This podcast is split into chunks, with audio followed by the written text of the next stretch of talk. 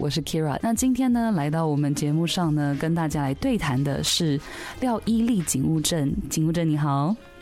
Kira 好，各位警管听众朋友，大家好。是警务正真的是非常的热心，因为每次这个刑事警察局的预防科，每次呢都要来节目上帮我们，就是做很重要的防诈的宣导。那这一次呢，想要跟我们聊的主要这个题目是什么呢？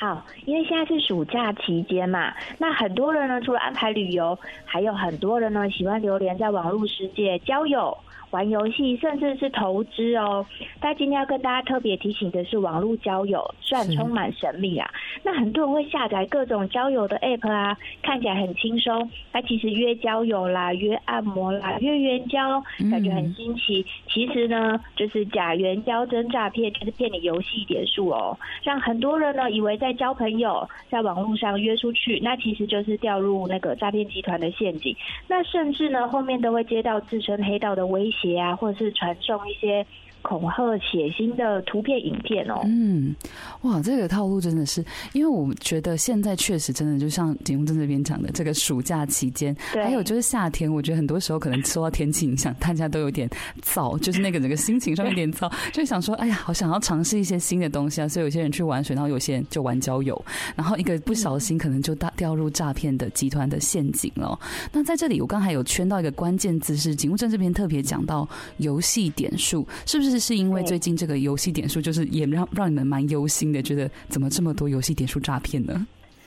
对，其实呢，游戏点数大家会呃诈骗的手法会用游戏点数跟你说啊，我们有跟游戏公司合作啊，你可以用购买游戏点数的方式付款项。嗯，告诉大家没有哦，游戏点数呢，它就是真的是玩玩游戏，不能说哦用此。做其他的交易或者是购物啊等等，这都是暗藏玄机的。那告诉大家一下资讯哦，其实经警政署统计啊，一百一十一年哦，游戏点数诈骗的案件，嗯，有在几家公司都占蛮多的。那尤其是像游戏橘子，它占了八成，但是因为它会员人数多，然后点数取得便利，所以成为诈骗集团骗钱洗钱的管道。是好，那所以一百一十二年呢，一月至六月的游戏点数排行榜前三名呢，也是分别为游戏。橘子，然后 Apple 呃 Store，然后跟那个万利线上雷蛇卡，那尤其要特别提醒民众，像 Apple Apple Apple App Store 在呃今年一百一十二年的第二季哦，也就是四到六月间的诈骗件数哦，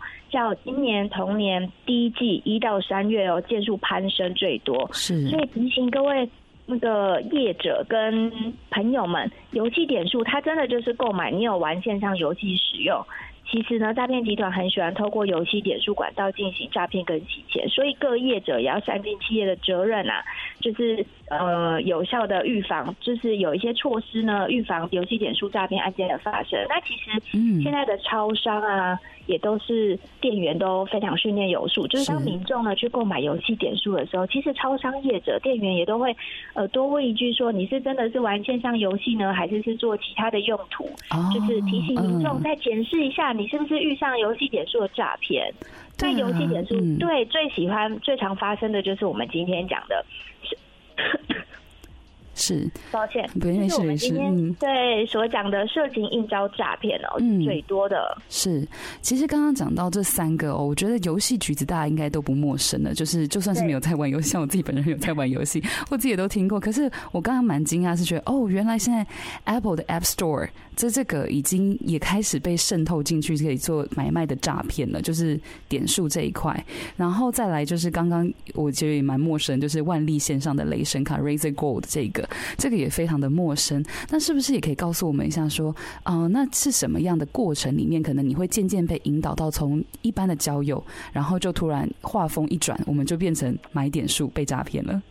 好，我跟大家分享一个案例，大家可能就比较清楚。是，那之前有一名住在南部的工程师，他他叫陈先生，嗯，那因为工作压力大，很多人就会想说啊，上网啊，或者是约出去吃饭啊，舒压之类等等种种理由。嗯对，然后就透过通讯软体 Line，哎，认识了一位自称某某的女网友。那对方就直接跟他表明说：“啊，我有从事性交易哦，兼职。那我们就约见面吧。”好，那中间他们过程中有一些对话的讯息资讯啊。好，那这个陈先生到现场后就没有见到某某出现。嗯，那这个。某某呢女网友就跟他说：“哦，因为第一次见面呢，你必须先传送你的身份证件给我们检视，你是不是警察人员在办案？哦、还有呢，嗯、对你必须先购买游戏点数哦，然后当做那个付的款项。那等到见面后呢，我就会把这方面的金额在款项再退给你。”那陈先生就不疑有他，就到超商购买游游戏点数三千点。嗯，好哦，